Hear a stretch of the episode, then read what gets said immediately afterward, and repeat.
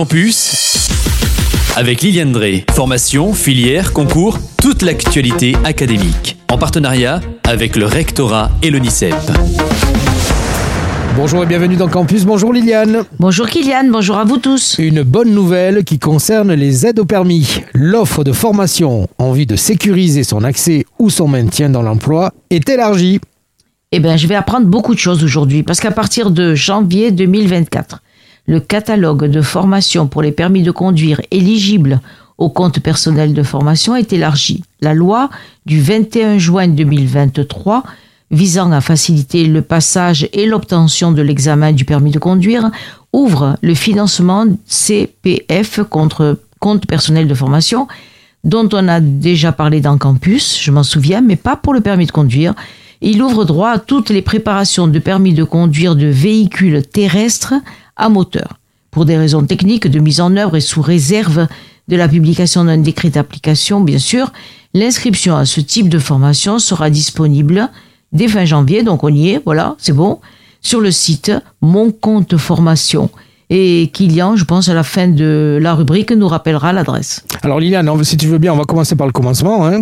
Qui peut bénéficier du CPF, le compte personnel de formation? Alors pour rappel, le compte personnel de formation est un dispositif public permettant à chaque actif de se former tout au long de sa vie professionnelle. Chaque année, votre compte est alimenté en euros ou en heures, suivant votre statut. Et vous pouvez, en fonction de vos droits, acheter la formation qui correspond à votre projet professionnel et acquérir ainsi de nouvelles compétences.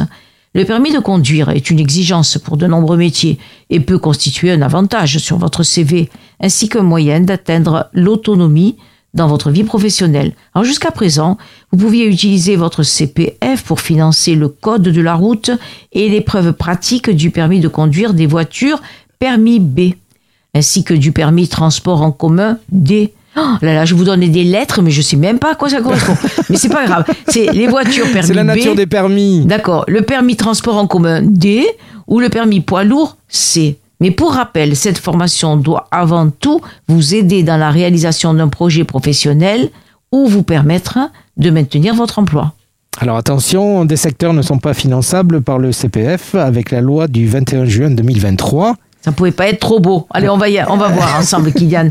Les remises à niveau en conduite, les stages de récupération de points, les heures de conduite afin de passer de l'usage de la boîte manuelle à la boîte automatique et vice-versa, la formation de 7 heures permettant aux titulaires du permis B de conduire un deux roues ou un trois roues motorisé, la formation pour l'obtention du permis A, bref, ces deux dernières formations, là vous avez vu, je vous en ai donné pas mal hein, qui sont finançables par le compte personnel de formation, mais les deux dernières hein, ne sont pas considérées comme des préparations aux épreuves théoriques et pratiques d'une catégorie de permis de conduire d'un véhicule terrestre à moteur. Alors quelles sont les conditions à remplir pour se former et passer un permis dans le cadre du CPF Alors vous pouvez vous former à la conduite et passer l'examen du permis de conduire sous certaines conditions.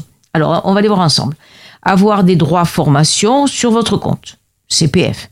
S'engager sur l'honneur que le permis de conduire permettra de sécuriser l'insertion ou le maintien dans l'emploi. Cette préparation doit être justifiée. Elle ne doit pas être réalisée pour du loisir ou pour des déplacements quotidiens dans un cadre uniquement non professionnel. Mais attention, vous ne devez pas faire l'objet d'une suspension du permis de conduire ou d'une interdiction de solliciter un permis de conduire. Alors, voyons maintenant comment ça va se passer par rapport à l'employeur. Il va vous falloir une attestation sur l'honneur pour ces deux dernières conditions qui vous sera demandée par l'auto-école auprès de laquelle vous aurez souscrit votre préparation. Donc c'est vraiment pour ces objectifs-là que l'employeur va vous signer une attestation sur l'honneur. Pour plus d'informations sur le permis de conduire, consultez le www.moncompteformation.gouv.fr. Voilà, on a tout dit. Tu n'as pas, Voilà. tout- t'as pas tout compris au niveau Non, des non, lettres. non. Oh là là, Kylian, il me faut une formation en accéléré. Permis B, permis D. Je t'en parle plus tard si tu veux. Merci Liliane. À très bientôt. Au revoir. C'était Campus, toute l'actualité académique en partenariat avec le rectorat et l'ONICEP.